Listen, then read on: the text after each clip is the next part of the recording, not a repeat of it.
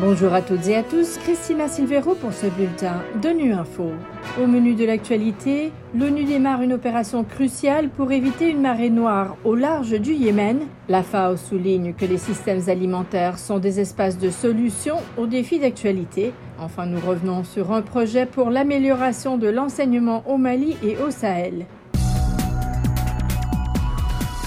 L'ONU a démarré ce mardi une opération complexe pour transférer du pétrole brut d'un super pétrolier en décomposition échoué au large des côtes du Yémen depuis 2015. L'opération, qui doit durer 19 jours, pompera plus d'un million de barils du navire rouillé, le FSO Safer, vers un navire de remplacement à proximité. Le secrétaire général Antonio Guterres a souligné que l'ONU avait pris en charge cette opération délicate pour éviter une marée noire catastrophique. Le transfert du pétrole de navire à navire qui a commencé aujourd'hui est la prochaine étape cruciale pour éviter une catastrophe environnementale et humanitaire d'une ampleur colossale. Si rien n'est fait, le navire pourrait exploser ou se briser, déversant jusqu'à quatre fois plus de pétrole que lors de la catastrophe de l'Exxon Valdez. Des communautés de pêcheurs seraient détruites, des centaines de milliers d'emplois disparaîtraient instantanément, des populations entières seraient exposées à des toxines mortelles. De grands ports, dont Odeida et Salif, seraient contraints de fermer pour une durée indéterminée. Des millions de personnes seraient privées de nourriture, de carburant et de produits de première nécessité. L'eau, les récifs coralliens et la vie marine seraient totalement dévastés. Le transport maritime jusqu'au canal de Suez pourrait être interrompu pendant des semaines. À elle seule, l'opération de nettoyage pourrait facilement coûter des dizaines de milliards de dollars. C'est pourquoi nous tirons la sonnette d'alarme et cherchons à mobiliser le soutien nécessaire pour éviter ce cauchemar.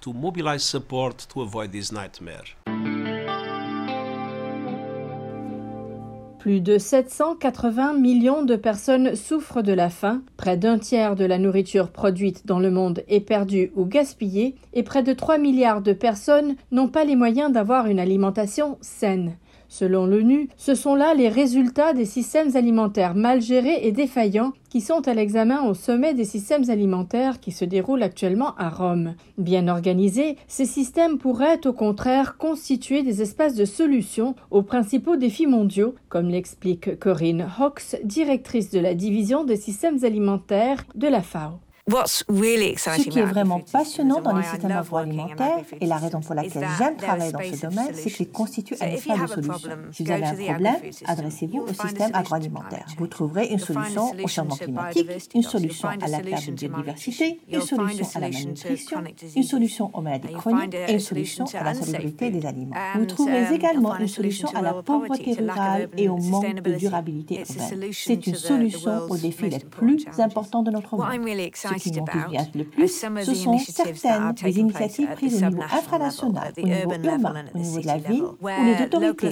locales et les multiparties prenantes agissent réellement. Par exemple, elles disent améliorons l'infrastructure du marché de sorte que les gens soient plus à même d'accéder à la nourriture. Veillons à ce que les aliments soient sûrs sur le marché. Réduisons les pertes des déchets alimentaires sur ce marché. Donc, au niveau des villes et des agglomérations, nous commençons à voir s'établir des liens très importants. La région du Sahel s'est dotée d'un programme d'amélioration et d'harmonisation de l'éducation avec le financement de l'Union européenne et l'appui de l'UNESCO. Il vise notamment la gouvernance de la question enseignante et la formation continue et initiale des enseignants. Pour en savoir plus, on écoute Azaria Kodio, responsable national du projet Améliorer l'enseignement dans la région du Sahel au Mali. Le projet Améliorer l'enseignement dans la région du Sahel, c'est un projet régional qui couvre cinq pays du Sahel, à savoir le Burkina Faso, la Mauritanie, le Mali, le Niger et le Tchad. Ce projet a des objectifs améliorer la gouvernance de la question enseignante, mais aussi améliorer, appuyer la formation initiale et la formation continue des enseignants pour la région du Sahel. Il faudra noter que euh, les cinq pays du Sahel ont adopté un cadre commun d'orientation curriculaire pour la région du Sahel, pour la professionnalisation des enseignants des cinq pays du Sahel. Il faudra noter qu'on essaie de voir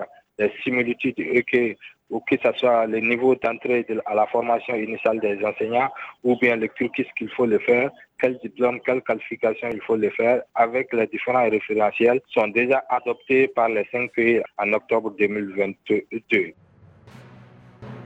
Voilà, fin de ce bulletin de Nu Info. Merci de votre fidélité. À bientôt.